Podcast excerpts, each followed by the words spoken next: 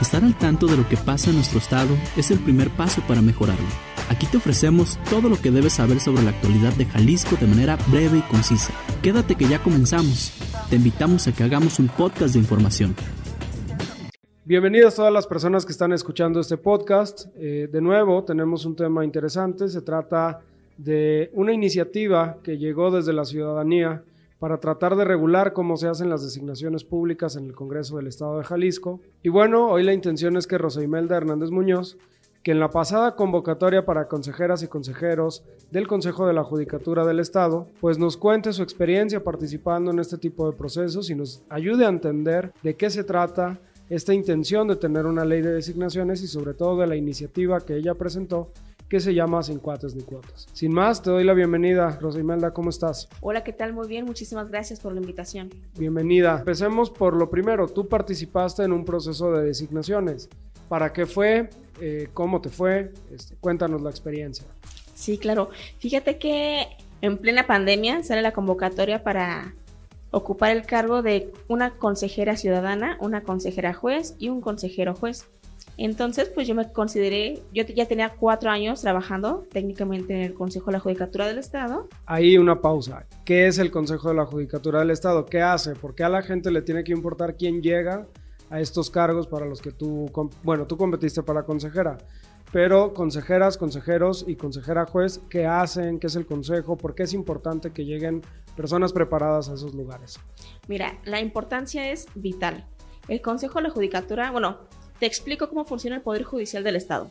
El Poder Judicial del Estado se compone, uno, por el Supremo Tribunal de Justicia del Estado, que es el que se encarga de revisar las sentencias en segunda instancia. Dos, se compone por un instituto, de justicia alternativa. Y tres, se compone por el Consejo de la Judicatura del Estado. El Consejo de la Judicatura se encarga de la administración, vigilancia, disciplina y responsabilidades de todos los jueces del Estado jueces de primera instancia, jueces menores, jueces de paz, todo aquello que tenga que ver con un pleito entre personas, dígase materia civil, familiar, mercantil, penal, toda esta parte de administración la ve el Consejo de la Judicatura del Estado. ¿Dirías entonces que el hecho de que haya personas capacitadas ahí nos ayudaría a tener una sociedad más justa y un acceso más pleno de las personas al derecho a la justicia? Sí, por supuesto. ¿Por qué? Porque el hecho de que haya una persona capacitada, una que entienda lo que hace un consejero, que entienda la responsabilidad que implica y que sea completamente imparcial. ¿Por qué me refiero a la imparcialidad?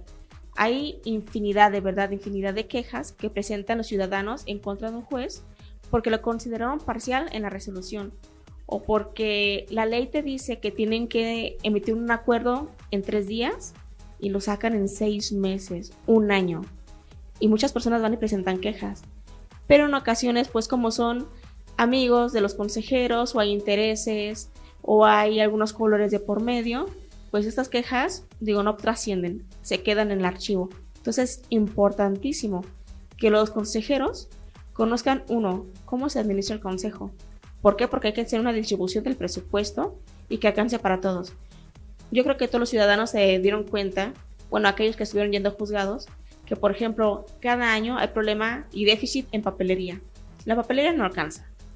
Hay déficit en incluso, por ejemplo, no tienen para impresiones, no tienen para el papel y los jueces, ¿qué tienen que hacer? Pues trabar. Así que la justicia se para por falta de recursos.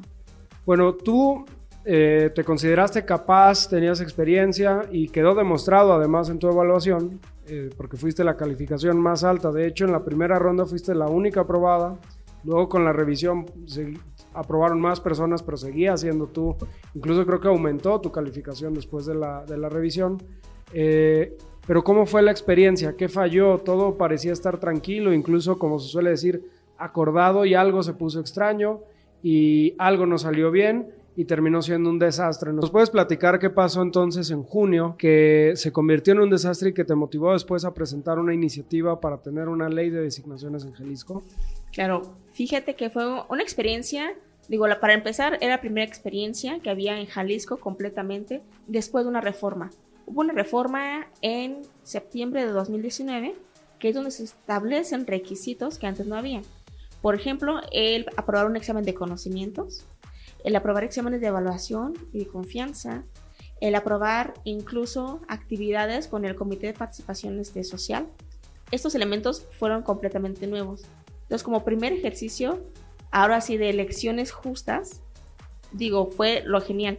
Todos, todos participamos en igualdad de circunstancias, todo iba bien. Estuvimos practicando todas las actividades, exámenes y demás. ¿Qué pasa? Que el día que nos toca aplicar exámenes de conocimientos, lo aplicamos todos juntos, para aspirantes para consejera juez, consejera ciudadana y consejero ciudadano, todos al mismo tiempo. Ese mismo día nos dan resultados y efectivamente fue la única persona que aprobó. Hasta aquí todo iba bien. Pasamos a la siguiente parte que fue la revisión de examen. Venía en la convocatoria, así que hasta aquí todo se iba bien. Incluso en la revisión ya hubo más personas que pasaron, pero mi puntaje, que en primera ronda había sido 81, subió a más de 88. Entonces era quien iba en punta de lanza. ¿Qué fue lo que pasó? O sea, ¿dónde estuvo el error? El error estuvo en la noche, bueno, desde la tarde y luego en la noche y luego madrugada de 18 y 19 de junio. ¿Por qué? Porque mira, desde, desde días antes ya habían todas las notas de quiénes eran los elegidos, que quiénes iban a quedarse con los cargos, no obstante que todavía no había votaciones. O sea, podríamos decir que el examen y todo el proceso terminó siendo una simulación puesto que antes incluso de saber los resultados se había anunciado que ciertas personas se iban a quedar y a pesar de los resultados del examen terminaron quedando. Sí, considero que fue toda una simulación. Y bueno, tú empujaste una iniciativa que se llama Sin cuates ni cuotas. ¿En qué consiste básicamente? Y así como de manera muy rápida para que cualquiera entienda qué estás em, empujando. Sí, creo que era la cosa más justa, no solamente como para mí como aspirante, no, sino también para los ciudadanos porque yo considero que todos como ciudadanos tenemos la oportunidad y más bien el derecho de tener representantes en instituciones que estén capacitados, que sean profesionales, que sean imparciales, que sean los mejores perfiles con los que podamos contar.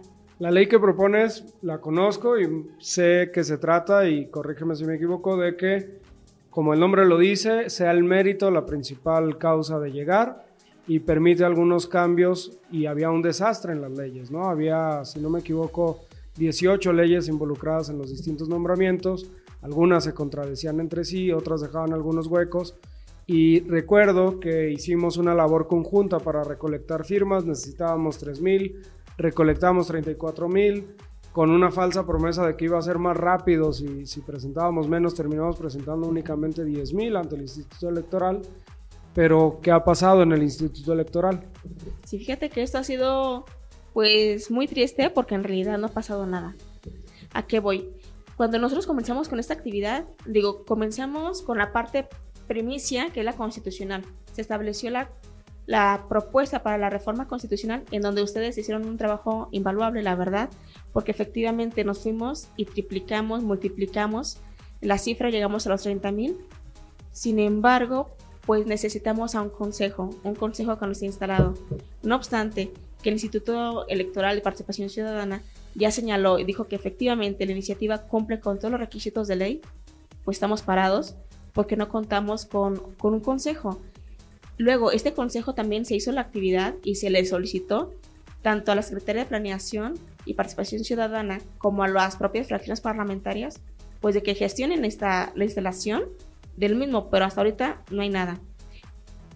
En base a esto, continuamos también con la iniciativa, ahora sí, para que algunos de los diputados la cogieran, que era la iniciativa de ley para las asignaciones públicas. Se le ofertó a todos los a todas las fracciones parlamentarias, pero no todos estuvieron ahora sí que contentos con esta iniciativa. Y ahorita son pocos trabajos de comisiones, pero no le están echando ganas para que salga rápido la discusión, lo cual es una pena. Y bueno, yo me voy a aventar a brincar varios pasos, ¿no? La iniciativa se presentó, la iniciativa está supuestamente en comisiones, pero el interés mayor, que era que se pudiera discutir y aprobar previo a la convocatoria para los espacios para magistradas y magistrados, simplemente no sucedió. Ya hay una convocatoria en curso esta es la designación más grande que va a tener esta y la más importante además, esta legislatura. Y pues bueno, ya no pasó ahí, pero ¿qué nos queda para este proceso? ¿Qué tenemos que vigilar para este proceso? Porque si bien la ley, hasta por su carácter constitucional, ¿qué nos queda para este proceso? Porque si bien la ley, hasta por su carácter constitucional, es lenta, tendría que ir a los ayuntamientos. Y pues bueno, también discutirla sin prisa no suena mal, a pesar de que teníamos prisa de que saliera para, esta designación. Eh, al margen de que haya una nueva ley o no, lo que es un hecho es que tendría que haber vigilancia y tendría que haber ciertos mínimos para esta, este proceso que está en curso de magistradas y magistrados. Hasta ahora, ¿cómo lo ves? ¿A qué le tenemos que poner atención?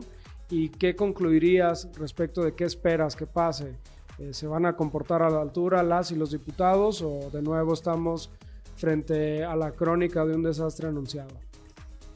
Pues yo espero que no se repita la misma historia, sinceramente lo que esperaría. Efectivamente, la cuestión legal y la cuestión constitucional la tenemos parada. Lo ideal era que fuese previo a, esta, a este proceso de selección.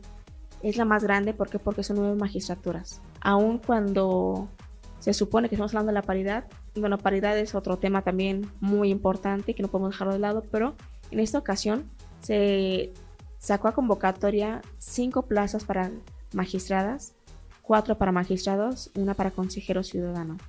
Es importantísimo vigilar muy de cerca el proceso y en realidad ser observadores. No obstante de que tal vez no nos hayamos registrado como observadores dentro del proceso que lo permitía, sí ser observadores ciudadanos, vigilar que efectivamente se ponga y se designe a los magistrados y al consejero que más capacidad tengan, más mérito profesional, más desarrollo y que estén preparados para el cargo. El cargo de magistratura es un cargo importantísimo en el Poder Judicial. ¿Por qué? Porque ellos son los que revisan la segunda instancia. Por ejemplo, si tú fuiste sentenciado a 10 años, ¿no? Y tú consideras que hubo un arreglo en el juzgado, en realidad es el Supremo Tribunal quien debe de revisar si se valoraron las pruebas, si estuvo bien dictada esa sentencia. Entonces de aquí la vital importancia de que sea gente preparada. Y no obstante de que se están haciendo exámenes, hay un sesgo de incertidumbre de cómo se están desarrollando estos exámenes. Fueron exámenes en casa, fueron exámenes que en realidad fueron el mismo para todos. Fue el mismo, la misma estructura de examen para un magistrado que va con especialidad civil, que para un magistrado que va con especialidad penal, que para un consejero ciudadano. Fue un examen general y yo creo que si buscamos perfiles especializantes, yo creo que la evaluación también tendría que haber sido especializante. Muy bien, pues bueno, sabemos que es un tema complicado, de hecho pues tú lo conoces y lo dominas justamente por la experiencia, pero queríamos tener este espacio para que más gente entendiera de qué se trata. Eh, el hecho de que la justicia se administre y se aplique de manera correcta pasa porque mejores personas en términos de preparación, de autonomía, lleguen a estos cargos. La iniciativa que presentaste es vital para eso. Hay que seguirla empujando desde, pues sí, los partidos, pero también desde la ciudadanía, desde el activismo, desde el propio gremio, ¿no? del, del, circuito judicial, como se le suele conocer. Y pues ojalá pronto tengamos buenas noticias. Eh, nosotros te agradecemos mucho que hayas eh, tenido este tiempo, pero también el empuje que has mostrado para que estas cosas cambien, porque al final, como lo quieren convertir los partidos que empujan este reparto de cuotas y cuotas, un tema de cargos, de puestos, de salarios, sino de la calidad de la justicia que hay en Jalisco. Entonces, pues agradecerte de nuevo que estés aquí. No sé si tengas alguna conclusión respecto de este tema. Pues más, más que en conclusión, creo que sería una invitación, una invitación para todos los ciudadanos de que no se consideren ajenos a estos procesos. Yo creo que todos merecemos un poder judicial justo, imparcial y que sea equitativo, que se aplique, que apliquen el derecho como se debe y que en realidad se preocupe y se ocupe en los ciudadanos. Creo que lo merecemos. ¿Y cómo podemos lograr esto? pues obviamente con, movimientos como los que estamos realizando. Entonces, sí le pido y le invito a la ciudadanía que se ocupe también de estos temas, pues a cambio de todo esto es como vamos generando cambios positivos en los sistemas. Pues muchas gracias Imelda y si queremos un mejor sistema de justicia tenemos que hacer que suceda. Gracias a las personas que escucharon este podcast, pronto estaremos aquí con más temas de interés y ya saben, síganos en las redes y nos vemos pronto. Para conocernos mejor, entra a hagamosjalisco.mx y síguenos en Twitter, Facebook e Instagram como Hagamos Jalisco. Gracias por escucharnos. Pronto regresaremos con más información.